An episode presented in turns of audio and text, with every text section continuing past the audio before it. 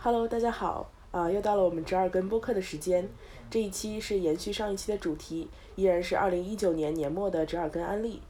今天呢，我们会聚焦在呃智能家居电子产品这一块儿，跟大家分享一下整个呃智能家居现在的市场，以及我们自己使用和改造的心得。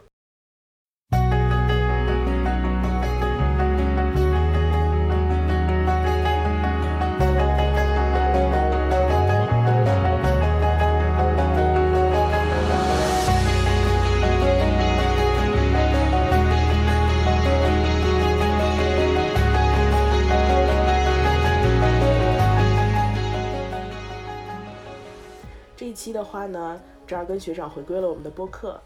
以及我们还会有特伦和 Shane 一起参与我们这一期的播客录制。来，大家跟呃听众朋友们打个招呼。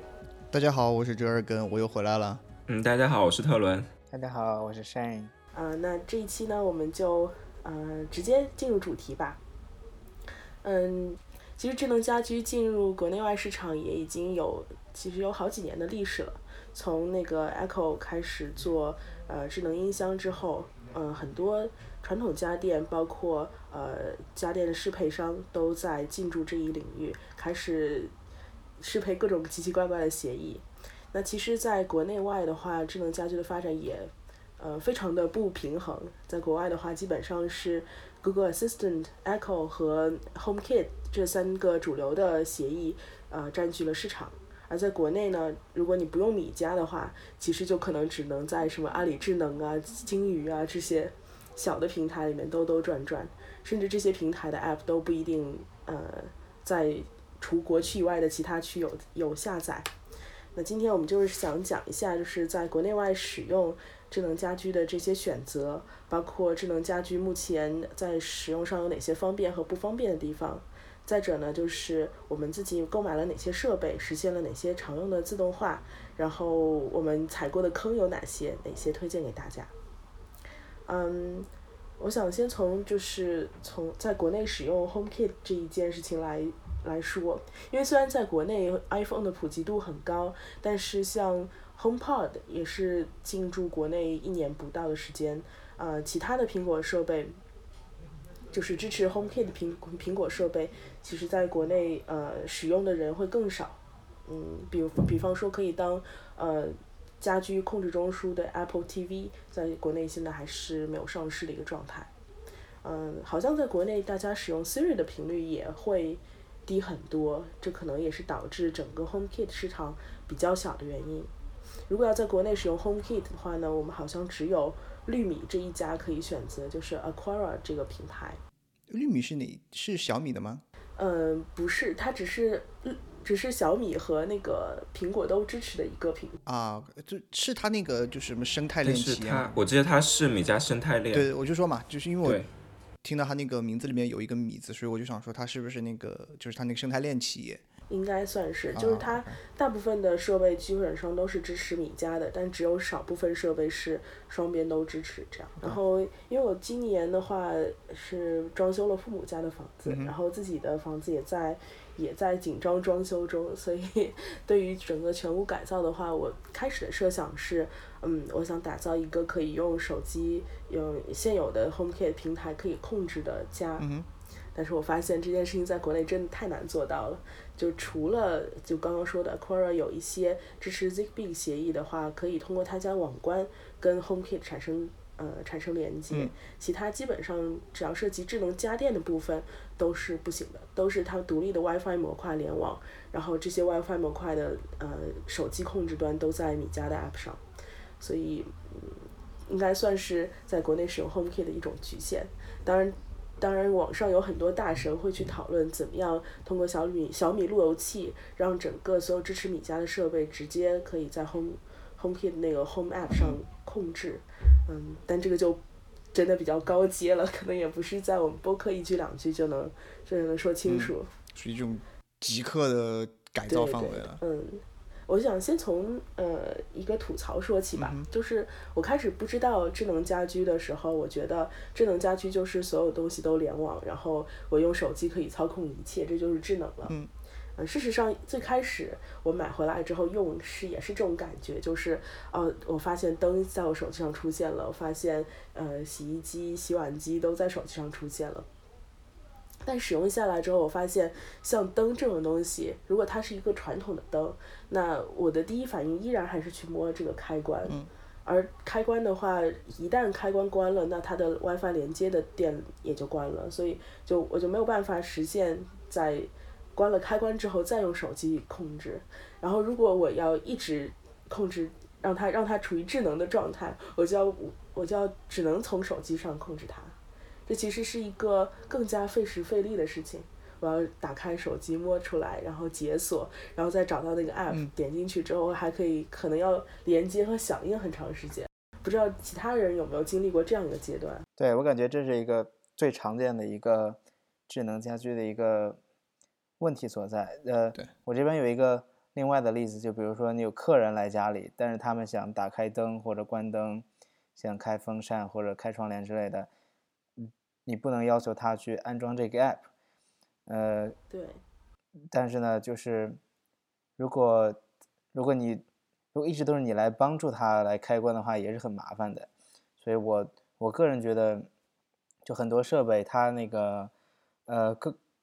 更重要的是，它需要一个不仅需要一个通过通过手机来控制，而且需要一个物理开关才能够好用。嗯，对，特伦呢？所以我觉得这些就是其实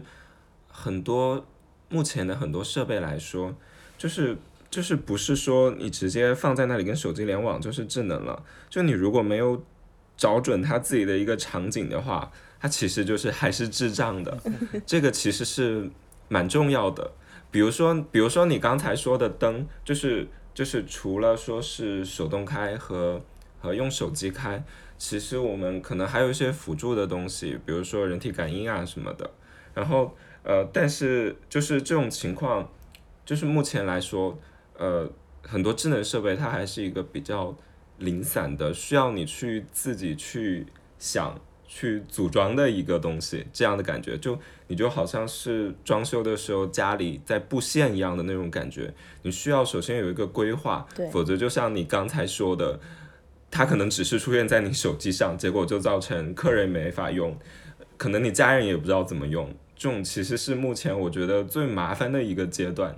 就也没有说有别人可以帮你去设计一下你家里的智能家居应该怎么布置啊什么的。我觉得这是现在是普通人想一开始用这个会遇到的一个最大的一个麻烦。那他们。他们脑海里的感觉就是，那如果是这样的情况，我为什么要用这个？就反而增加麻烦。对我现在感觉就是这样。是是。我觉得啊，我觉得就是现在的这些所谓的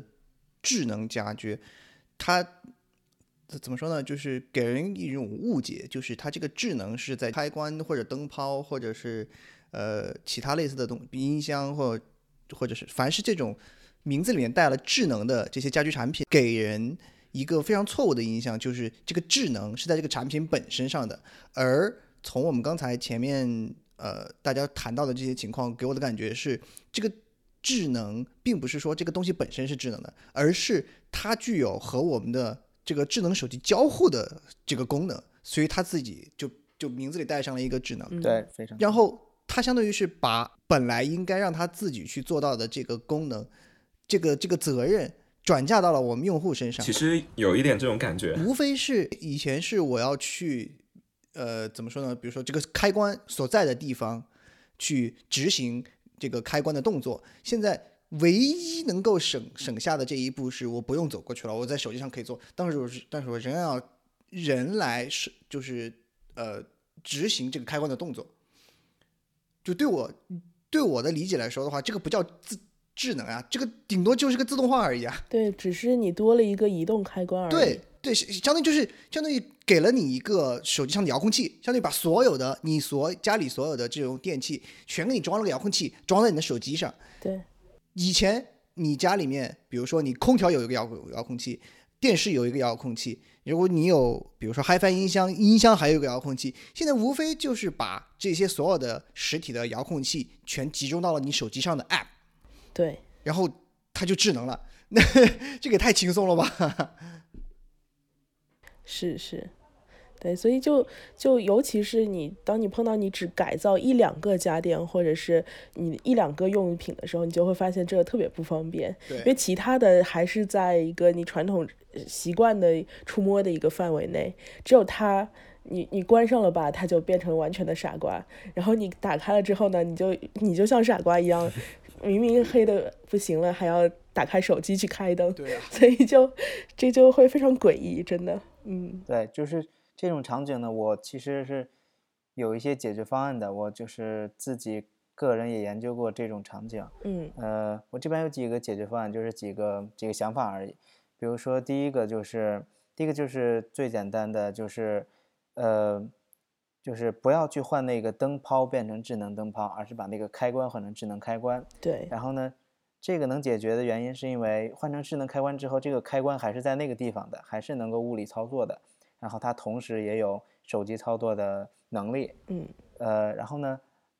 另外一个解决方案就是为就是为你的智能设备买一个额外的开关，就比如说飞利浦飞利浦那个那个 Hue 的生态，他们这个生态里面就有就有呃现在已经有至少三个开关了，就是你买你买到买到这个开关之后，你可以把这个开关绑到你的灯泡上，你可以把这个开关放到墙上，这样子的话，你就既有了手机控制，又有了一个物理控制。然后呢，客人来了，他就能看到这个按钮来来来操作开关灯。对，然后呢，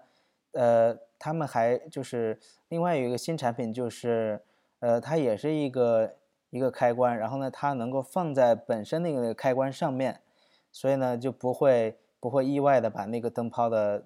电给断掉，就因为电断掉之后就不能手机控制了。嗯它那个会会把那个那开关放到原原生的那个开关上面，就呃挡住了这个可能性，而且提供了这个物理开关。嗯、我个人呢，呃，我个人其实智能灯泡很少，因为就是咱们之前讨论的问题，嗯、客人比较难用，而且而且呃断电之后它就失联了。嗯、所以我智能灯泡很少，然后呢，我就是很多就是把墙上那个开关换成了换换成了智能开关，嗯，这是我之前说的一个原因。然后我家还有风扇和窗帘，风扇也是一样的解决方案，就换墙上的开关。然后窗帘呢，我是买了额外的那个遥控，就放在放在很近的地方，就我既能可以用手机控制，然后然后我家人和客人也可以也可以通过那个遥控来物理控制。对，大概就是这是我的几个想法来解决这个这个问题。是，呃，而且我发现确实在，尤其在灯这个领域，你去买智能灯，好几百块钱一个智能灯，可能真的不如呃几十块钱换一个智能的开关。因为一方面就是不是所有的灯的场景都需要变颜色或者变亮度的，尤其比方说厨房的射灯组啊，或者是一个镜前灯啊等等这些，就是它本身的功能就是应该这些额定瓦数、额定光亮，对然后它只是起到一个照明作用，那那没有必要去把它直接变成一个智能灯。呃，直接就换个开关就好了。唯一我觉得可能智能灯的场景会比较用的多的是吸顶灯，就是尤其是卧室的，你可能会有一些躺着的场景。那这样的话，如果光线特别强，就比较刺眼嘛，它可能会有一些月光模式啊，这些就就会好一点。嗯，但是这也就是仅此而已了，就是其他的，我觉得，嗯，不是所有的地方都有必要这样换。另外，刚刚呃，摄影讲到，就是无论什么时候物理的按键都是一个，呃，不管是方便客人也好，也是方便自己也好，都是一个下意识的、习惯性的需要它存在的地方。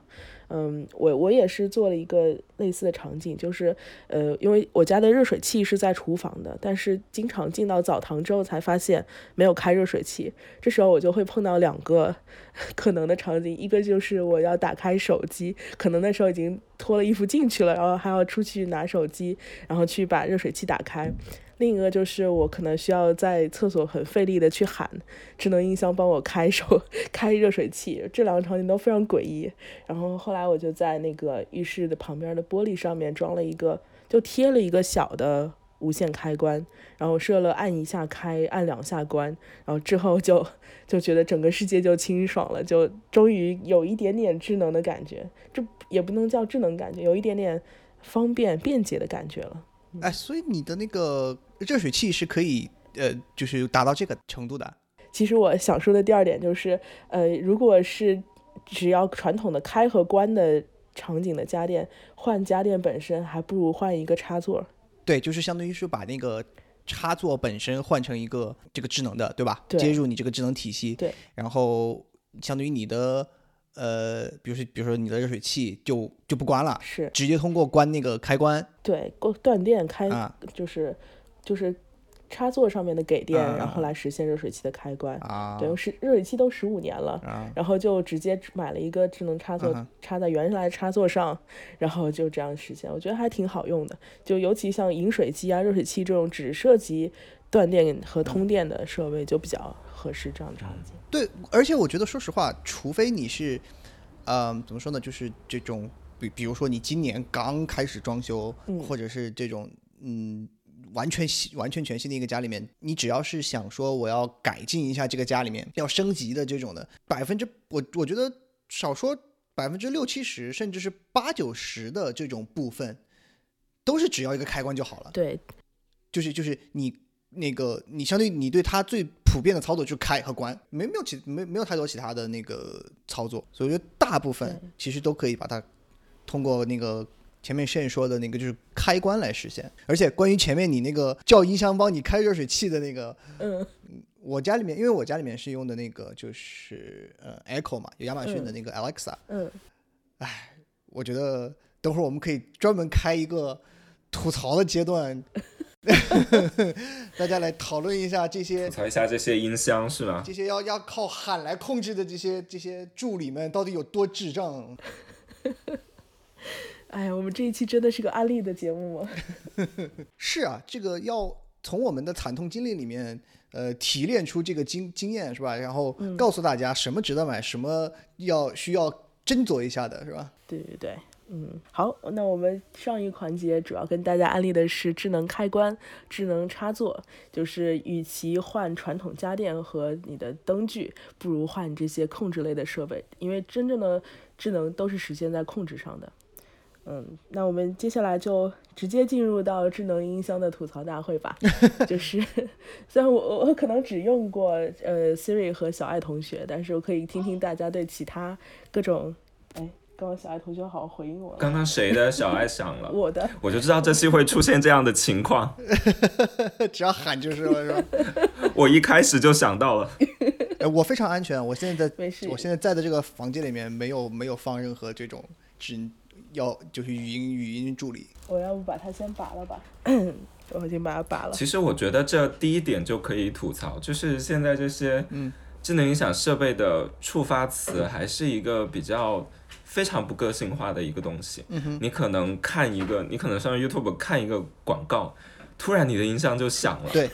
而且对，而且我我觉得各家一直有在提隐私，还有。分辨不同的人这两件事，但是其实直到现在都没有做得很好，而且包括甚至说有时候 Siri 它会把两个声音相近的人就当成一个人。对我觉得这些来说，不管是对家庭用户还是对你保护隐私来说，都是一个很麻烦的事情。对，对我觉得可能音箱更麻烦的问题，它是一个摆在客厅或者卧室的东西，那它接收到的声音就不是由你控制的了。对的，嗯，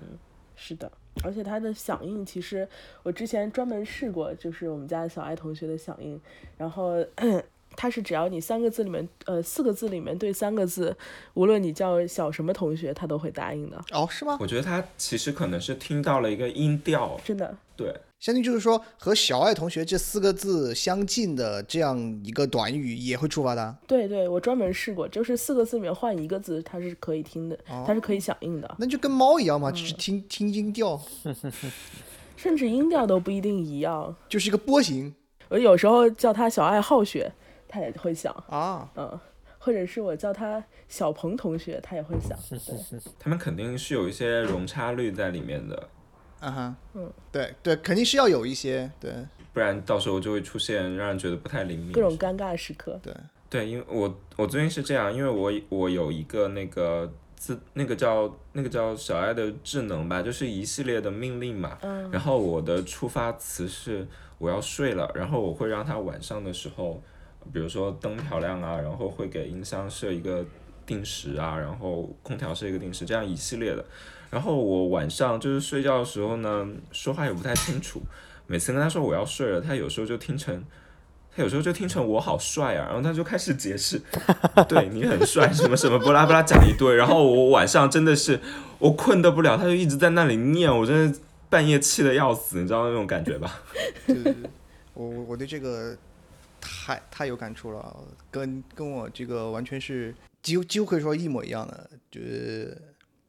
Alexa 是一种蠢货。我我妈最近在玩小爱同学嘛，她嗯有时候会用它放放音乐，然后每次呃有一次我回来之后，我妈放完音乐，然后她跟说小爱同学不听了，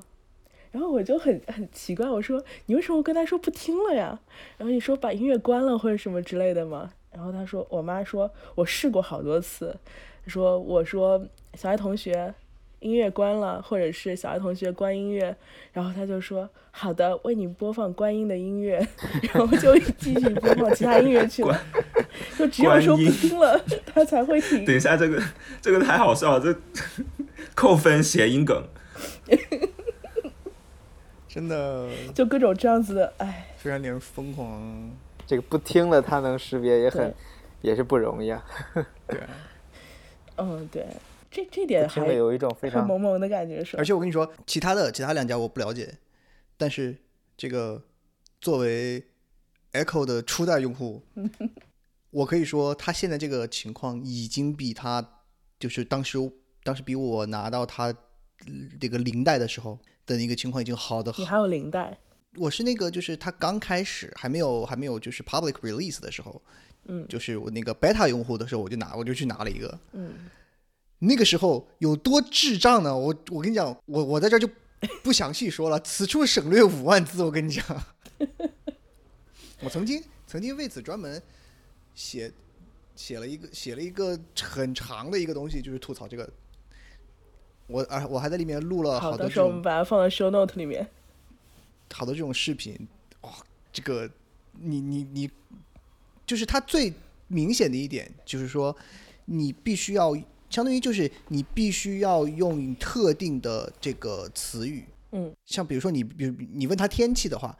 他告诉你说你用什么短语问我天气，对吧？那你必须要用这个精确的单词、精确的这个命令去问他。你甚至像比如说，呃，像口语里面经常有那种呃同一个意思不同的说法嘛，都不行的，嗯，一定要是他规定好的单词，然后去说它，嗯。对，现在已经好很多了。现在有时候你比如说同一个，像我像我前面刚才说的，就是同一个同一个意思不同的说法，这种他都可以理解的。嗯。但是仍然，嗯，我跟你讲，仍然有前面呃那个特伦说的那个情况。像比如说我，呃，特别是他他如果是这种本来就是他内置的呃写好的这种命令的话，还好一点。他给你提供的那种就是流程性的。你你你，嗯，你给他做一个流程，然后呃，你给他赋赋一个短语，你你说我说这个短语，你就做这一套流程的这个功能，特别容易出现，特别容易出现我说的这个这个错的情况。像比如说我给他会错到多离谱呢？就就前面就前面特伦说的那个情况呀，就是像比如说我呃设计了一个嗯就是。我因为客厅里面那个是两盏两盏灯嘛，中客厅中间有一个那个大灯，然后电视电视柜的后面有一个那种专门就是看电视的时候，它从从它从后面这样打过来，这样就是你不会太黑，但是又不会照着那个电脑屏幕，呃，那个就电视屏幕就看不清楚嘛。嗯。所以我就呃呃做了一个这种呃流程，然后我就呃我我把它叫做 Movie Time 啊，然后我就跟每次我就跟那个。呃，Alexa 说：“我说 Alexa，Movie Time。十次里面至少有五次，他听了这个以后就开始给我报，就是现在最近附近的那个影院有什么电影在上映，你知道吗？我觉我觉得你要换一个触发词了，非常的疯狂。我也觉得，对，就是 像这种谐音词啊，或者是呃，可能只要。”稍微不靠近一点，它是所原来是原先设好的词，就就会完全就有百分之多少的几率会失败。对，其实某种意义上，我觉得像智能音箱这种，与其说我们在调教智能音箱，不如说智能音箱在调教我们。真的就嗯，是它会驯化我们用什么样的方式跟它对话。对，就完全是他在教我们说你要怎样跟我说，我才会听。对，而且关键是你买一个新的智能设备，然后连入这个，他说他支持米家或者他支持什么什么语音控制，你也不知道它的触发词是什么，你只能试，然后试的过程中就是一遍一遍踩雷。就像我买了一个智能晾衣架，嗯、当然智能晾衣架本身我还是挺想安利给大家的。那一下怎么用？对，就是 是会自己升降的那种，是对对对，就是你跟他说上升、下降、停，然后他就可以。然后现在呃我新买的一款智能晾衣架，它还嗯是会根据什么太阳高度角去调节每就是每天它不同时段的高度。哎，对、嗯我刚才我刚才就想说，就是你后面这一说的这一个比较有所谓的这个智能的这个，智能的感觉，对对对，智能感。觉。前面那一个有脸叫智能吗？它不就是前面那个只能叫做接入什么系统这种，对啊，就是相当于是说，就像我们前面说的，它把物理的开关转到，就是这这几个开关还是有几个。步骤嘛，相当于一开始是用物理开关，然后物理开关转转到遥控器，能让你呃不不用就是只直接去到那个地方，然后就控制这个开关，然后后来的下一步是把物理的遥控器变成了手机上的 app，然后现在的这一步是什么对？把手机上的 app 变成了语音控制，但实质还是人在控制啊。对，是的。但是，呃，这就可能涉及到我们接下来的设，就是讨论的，就怎么样放传感器可能会好一点。但是这个地方也有更大的智障在等着我们，嗯待会儿到时候我们再说。但先说这个，就拿这个智能晾衣架做比喻吧，嗯就是。其实我并不是很想安利这个智能晾衣架了，我只是想在这里说一下，就是它是怎么样接入小爱同学的。那个小爱同学只能说上升晾衣架，然后你我，但是大部分人的第一反应是就是升高晾衣架嘛，啊然后每次跟他说升高晾衣架，他都听不懂。嗯想要控制晾衣架做什么呢？每次问你，然后最后我们终于就就是它只有那一个固定的词，对对对对对对，然后最后我们终于、这个东西的那个对嗯语音控制的，呃那就是这个叫什么什什么来着？就是它的这个对语音控制的掌控程度，还停留在零代 Echo 的那个地步。是，尤其像这种第三方接入呃整个生态系统的话，它可能真的是设置的这种关键词匹配也比较少，然后迭代也会比较慢。呃，关键问题是非常让人崩溃的是，你跟他最后说了啊、呃小爱同学升高、呃、上升上升晾衣架之后，然后小爱同学自己说了一句好的。已呃正在正在升高晾衣架，然后我们就很崩溃。明明你知道升高是什么意思，为什么升高就不能触发呢？对啊。哎，说到这个，就反正就是很智障。嗯说到这个，我不知道那个呃，Shane 你在用那个 HomeKit 的时候有没有出现像比如说你那个你你跟 Siri 说就是呃 Siri 让它干嘛干嘛，就就是你如果有那种接第三方的接入 HomeKit 的这个呃器件，然后比如说比如说开关啊，我不知道就是具体是不是，我们举个例子，比如说开关或者灯泡或者是哪个灯。你跟他说 Siri 把哪个灯关掉，然后 Siri 说好的，我关掉了，但其实它还是开着的。你有你有出现过这种这种情况吗？呃，有遇到过，有一两次吧，对啊，所以你看，很少，但就是是存在。啊，对，所以我就说嘛，我也遇到过。这个嗯，对啊，就是智能设备还还就是有这个这个问题嘛，那说明就是那说明那个就是 HomeKit 在处理这方面的这个这个成功率还好还高一些。Alexa，我跟你讲，也是基本上二分之一到三分之一的时间。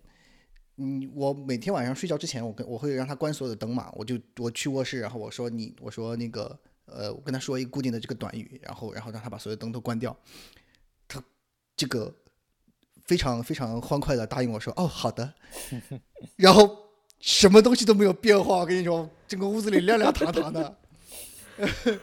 然后经常我去我去厨房什么的，我说。然后我走到那儿，我就我我在那个就往往厨房走的时候，我就说我说那个把厨房灯打开，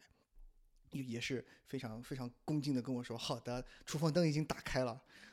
漆黑一片，我去你妈的吧！”感受到了愤怒了。呃，此处需要逼掉。哎，真的疯了这个东西。对，但是我遇到就是如果嗯，你说，就是我我我我想说的就是，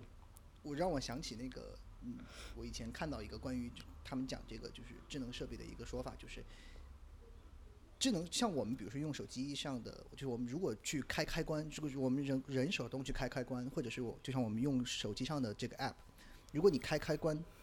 一次不成功的话，你可以就是多开几次，然后你 app 上如果操作不成不成功的话，比如说你上网，你那个网页打不开，你会去刷新一下，就好像就是在我们潜意识里面，这是一个很正常的事情，就是我不会觉得这是一个非常非常令人恼怒的事儿，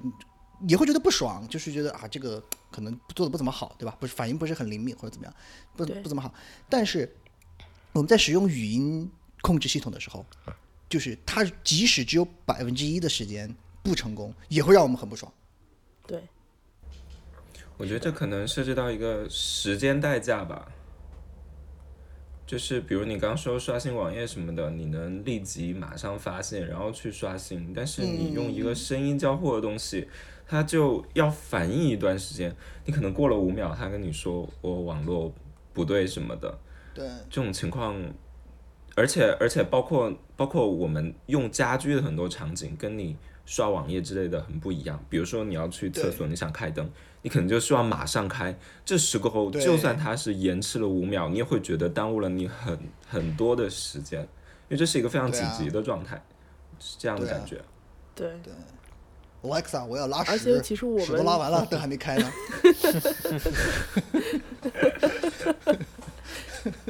是啊，而且这种零或者一的操操纵，在我们从小到大的认知范围内是是零失误的。对，就是你是然后突然有了智能家居之后，它开始对它开始需要反应时间，它开始始需要开始有容错率可能会失败，对，这是我们不能接受的，对。对啊，所以像这种现在我们家里面这种开关灯什么之类的，我都搞成了，我都不要它智能的，基本上都不要智能，除了主灯那几个，我都我都让它改成这种，就是自动的，有人在就开。对，那正好我们就可以聊聊下一个话题了，嗯就是智能家居从我们刚刚说的一个设备到一个智能的遥控器，到一个只有语音交互的场景，再到最后我们可能会实现到自动化的一个智能的过程。可能每个人最后都会走到智能化的流程啊，嗯，但是自智能化、自动化这个就好像门槛又高了一些，而且其实它的嗯个性化也会更强一些。不知道大家都是怎么建立自己的个呃自动化流程？有哪一些比较必要的场景是可能会使用频率比较高的吗？呃，我可以讲一下，呃，我大概把我的就是我有很多自动化，因为我的呃东西大概呃我东西基本上全都是 HomeKit，所以说这个嗯我把我我就是购置的东西都购置 HomeKit，就是一大原因就是因为我可以把自动化统一来管理，嗯，我设置一个自动化就可以控制所有我想控制的东西。然后呢，这边我自动化基本上分成四类吧。第一类就是一些，嗯，就是一些我每天都需要发生的事情，比如说每天早上八点我会把所有窗帘打开。然后呢，第二类是。根据地理位置来触发的事情，比如说我每天，呃，我离开家之后，因为我用 iPhone，所以 iPhone 它有一个，呃，它就是一个系统级别的一个地，呃，一个一个，呃，地理，就是它它是一个系统级别的地理的一个地理位置的一个服务。然后呢，因为 HomeKit 它也是 iOS 的，所以就是不需要额外的一些消耗，它就可以自动拿我的手机的地理位置。嗯、这边我的自动化就比如说我每天离开家之后，它就会把我的空调调到调到比较呃调到调到那种不费电的那个温度。然后呢，还有就是呃会它会把我的一个摄像头打开，呃对，因为我那个摄像头用的是一个智能智能开关，在墙上插的开关。我离开家之后，它就会把那个开关打嗯开，我的摄像头就可以工作了。然后第三种的自动化就是通过那个那个 motion sensor，就是当你当呃我有两个地方有，一个是在门口，一个是在厨房。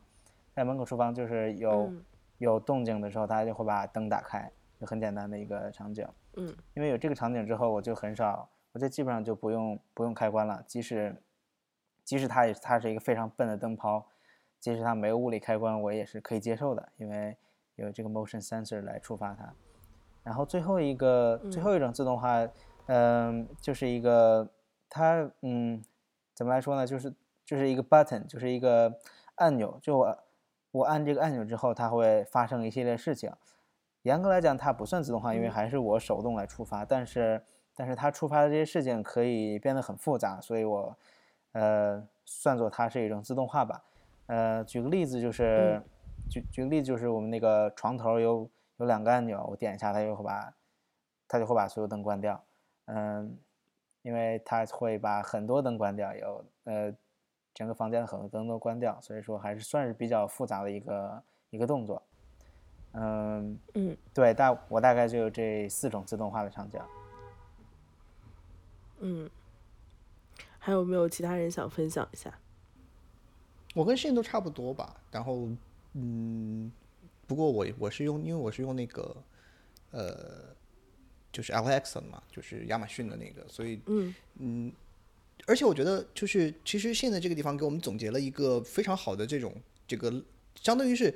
我觉得我们在我们普通人在生活中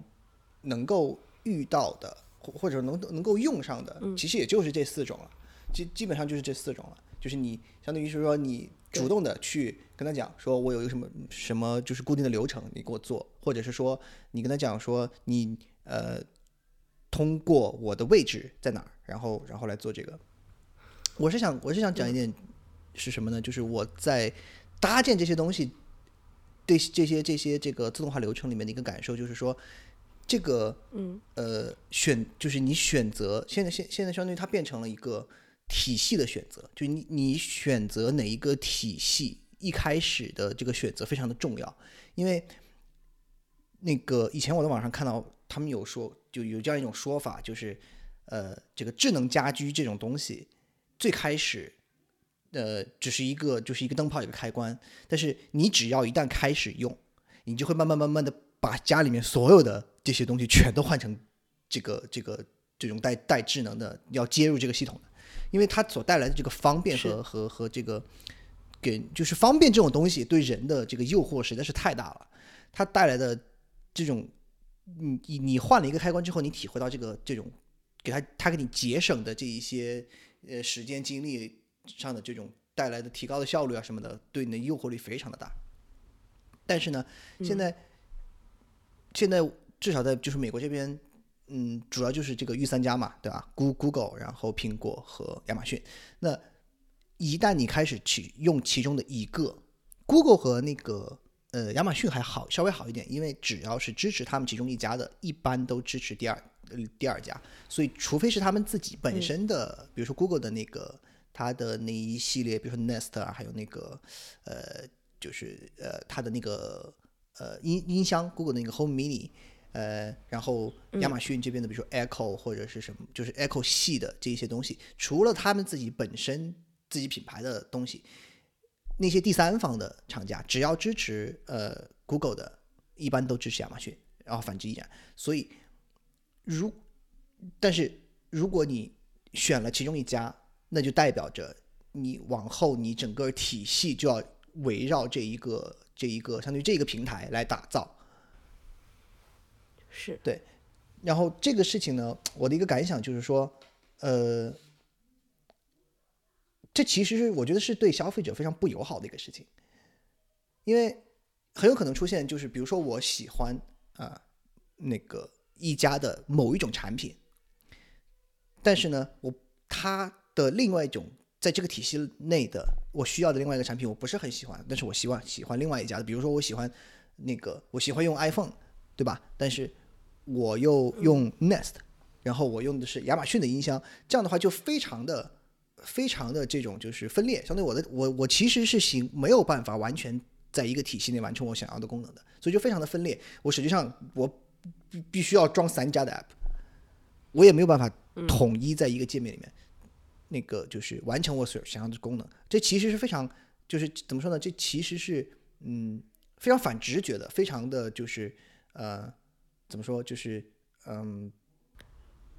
和我一开始的感觉。对对对，和我一开始想要达到的这种所谓的自动化，所谓在一个能够能够在一个界面里面控制我所有的这些设备的这个目的是是反其道而行之的，就是是是是相反的。嗯，所以我还是希望就是能够早日出现一个呃能不说统一吧，至少是能够通用于这几个平台的这个这个呃这样一个这样一个协协议或者是对这协议或者是标准来来来就是做这个事情。此处就要 at HomeKit 是吧？就你家最最最 最封闭。对，我想提一下，就是嗯 HomeKit 就是确实像学长像这尔根说的，呃，产品特别少，而且即使有也很贵，选择也很少。呃、对就对比较比较比较突出的一个一个设备就是那个门铃儿。这个门铃嗯这个设备呢，就是一直就现在还是没有任何一个 HomeKit 支持的门铃设备，没有哦是吗任何一个对，没有任何一个原生支持 HomeKit 的哦门铃设备。然后呢，之前 Ring 说他们要支持，但是嗯，已经过去两年多了还没有支持。然哎后呢润被那个呃 Amazon 买了吧？好像。对对，他买之前说对支持，然后买之后大家就会心灰意冷，那肯肯定支持了。肯肯定对啊，那现在是竞争对手了。我跟你讲，亚马逊肯定就是恶意竞恶意收购。我跟你说，嗯，他一谁知道呢？他就发现你 你是必须要给 HomeKit 做东西是吧？我就把你收购了。对，对，这个门铃就是一个比较比较比较着比较突出的一个例子，HomeKit 的支持很少。而且其实苹果近两年的发布会也不太多提智能生态这件事情了。是，就我感觉，其实在这块儿的更新呀，或者是推广力度也不如其他家。包括 HomePod 其实也没有在在大版本迭代嘛，应该说就只有软件的升级。更，没有什么大的更新这种的。对，最新嗯最近最大的更新就是那个，呃，它能够识别人声了，然后呢，它能够，嗯，把手机放到上面就能够把手机上的音乐拿过去播放。呃，对这个，但是这还算是软件层面的升级嘛，不像别家光音响都出了好多种了。对了，那个现有关于这个我们前面提到的，呃，有一个有一个这个非常具体的例子，我想问你一下，就是你在当时在你家的那种呃自动化设备里面有没有这种经历？就是说，嗯、我家的那个灯有一有一种是就是说，呃，它就就就你说那个 motion sensor，就是你呃有人在的时候它就自动开，然后呃你可以设置，就是说比如说它探测到没人了以后，五分钟或者是十分钟或者是那个三十分钟以后把灯关掉，对吧？但是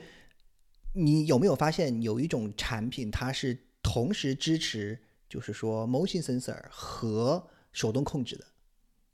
我说的不是说就是就是那个物理的那个开关，就是它支持你呃，就像就像怎么说，嗯，呃，就你的 HomeKit，你的 HomeKit 里面可以接入的那种灯泡有没有呃那个灯或者说智能开关有没有同时还自带一个 motion sensor 的？就是我想要达到的效果是什么呢？就是因为我这个地方有时候会长时间的会有人，那我会在这个房间里面就是一直待很久，呃，但是有可能，比如说我蹲我，比如说我车库里面对吧，我蹲在那儿做事儿，他就看不到我了，然后他过了五分钟他把灯关了，对，对吧？但是这场景太太太有了，对吧？太智障对吧？了，真的。然后，但是我并不是每天我都需要在车库里面蹲着做事的，我只是偶尔有那么一次。相当于就是说，这个这个痛点就在于，就是我并不需要时时刻刻都有这个，但是我需要它的时候没有就很讨厌。你你你知道有没有？就是你需要临时禁用这个自动对化，对对对，你知你知知不知道有有一种产品有吗？嗯，我觉得没有，我觉得唯一的能做的就是你去手动禁用那个自动化。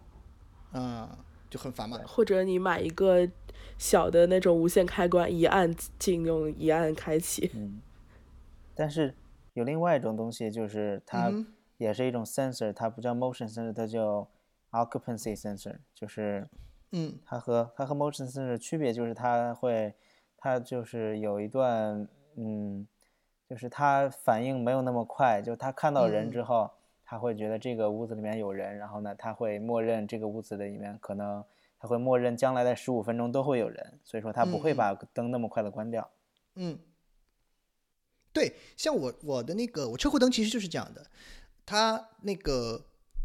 它探测到你有人之后，它就会开，但是它会它会嗯它不会就是探测到没人之后不会马上关，而这个延迟的这个时间你可以自己设置的，像我像我车库里面的话，我就设置了五分钟，最多三十分钟啊。对，，最多三十分钟。我说的痛点就在这儿，就是说你只能设置我探测到没人之后，呃，那个就是说怎么说呢？呃，多少多少时间，然后把这个灯关掉。我不能同时由我的这个呃有一有一个 override，相当于呃相相当于有一个这个这个这种这种更高级的一个权限来控制它。特例。对对对对，相当于嗯更智能化的一些、一些操作，我来控制它，就是说，呃，比如说现在或者是这一次由我手动打开的，你就不要执行这个操作，哦，你对吧这个想法不错，嗯如果是用对吧手动打开的，对吧？相当于是我，比如说，比如说我这次不是你你你这个感受到有人来那个那个呃那个触发的，而是我自己手动过去把灯打开了。好，那么你这一次，直到我关掉之前，你都不执行这个这个这个计时器的操作。嗯，对吧这种我确实见过，我真的还我还真的见过，但只不过哦它不是智能的，哦，是吗？它是对我见过，但是它不是智嗯能的，它就在那个开关上面有一些按钮，有五分钟、十分钟、十五分钟和永久。啊，对，但是你这样的话对，但是你这样的话，我相当于我要每次去去设定，对吧？我要每次去选，说我这一次需要你，呃，这个没有没有 timer，延多久？对，没没没有时间限制，或者说我这一次要你五分钟或者怎么样，对吧？对，嗯，对。我跟你讲，哎，我们是不是又发现了一个商机？这个场景其实，但是这个场景其实很常见，就是呃好多浴霸厂商或者智能马桶这些的，它都会设置延时开关，嗯这种换气啊或者暖风啊这种。嗯，其实我觉得它的场景会比智能更更智能一点，因为像这种换气或者暖风，真的我不需要它常开，比方我走了我忘记关了，它可能就一直开在那嗯里，对啊对，我在它也不可能用 motion sensor 做那个自对动对啊化。我在那个呃，我在 Reddit 上面有一个有一个有一个论坛叫做叫做 Home Improvement，就是其中有一个帖子，就是说大家讨论一下什么东西对你的对你房子里生活改变最大，然后嗯然后有很多人就提到他们就是呃在厕所里装那个延迟开关。非常的幸福，每次上完厕所只要把它设成五分钟，你就可以走了，不用管了，它会开五分钟就自动关掉。延迟开关是说那个灯吗？还是说什么？就可以控制任何东西。在他们提到就是厕所上完厕所之后，呃，把那个排风扇打开，然后设置它五分钟自动关掉。啊对主要是像排风扇啊，还有抽油烟机啊这些。对对对对对、嗯对，对，刚刚说到那个，就是建立自动化流程，你必须要被一个厂牌或者一个平台限制，然后不然的话，这个自动自动化就没有办法实现。我我就是想亲身跟大家说一下我经历的痛苦，就是我家的门因为是一种比较奇怪的门，所以没有办法装主流的那种，呃，比方支持米家的智能锁，所以我就装了一个我们小区附近某个锁匠自己研发的一个什么什么智能指纹锁它都不是智能，它它没有连我们家网啊。嗯，对，反正是这样一个很很很诡异的装置。装了之后呢，然后我就呃想我怎么才能把它接入到我我这个智能家居系统？然后我想了一下，我就买了一个那个门窗传感器，开门的时候它会感应，然后关门的时候它也会感应。装了之后呢，它就出现什么样的智障呢？就是我设了一个自动化，是出门关灯，进门如果是照度低，而且有人移动就开灯。嗯每次只要我早上走的早的时候，比方说六七点钟光线还不足的时候，我一出门它就把灯开开来了，就它没有办法检测我是进门还是出门，哦，它只能检测门是开了还是关了。对，然后就就比较比较嗯诡异的是，对对，只知道有人动。不，他只知道门开了，他不知道我是人在哦进还是人在出。啊，对，就早上的那个场景，我是不需要他开灯的对，然后还有再好一句小爱同学把所有灯关掉，然后我才能放心的去关门。嗯，对，晚上倒是还好，因为晚上基本上都是进门的场景嘛，那出门的时候灯都是亮着的。早上的话，刚关完灯，一开门灯又自己开了，就是这种很智障的场景。这个时还有一候如果次是如果是那个 Echo 的话，你还要站在那儿嗯，等他，看他发现你你灯关完了，然后你才能走哦。嗯，对。然后还有一次是，嗯，我家的那个客厅也是一个不是智能灯，但是它是一个可以调控的，带有遥控器、红外线遥控器的一个一个灯。在我没有装智能开关之前，我是怎么实现曲线救国的呢？我是把我的那个空调伴侣，我的空调伴侣它是有那个红外遥控器的功能，它不仅能控制空调，它还可以就是你自己对比对那个红外码去控制其他的，就是支持红外线操控的家具嘛。然后我就把那个开灯和关灯的那个码，然后就是通过空调遥控器、空调伴侣的匹配，然后匹配上了。结果建了一个自动化，什么呢？就是客厅我装了一个人体传感器，说客厅如果有有人动，然后呃，在晚上十一点之后有人动，那么我就把那个灯打开，开到夜灯模式，然后可能就是起夜或者什么之类的。有一天晚上我我睡在沙发上，然后然后那天晚上就出现了非常诡异的，只要一翻身灯就开，一翻身灯就开的那个场景，然后我然后我就我就非常的诡异，我想到底哪里出错了？他为什么嗯就是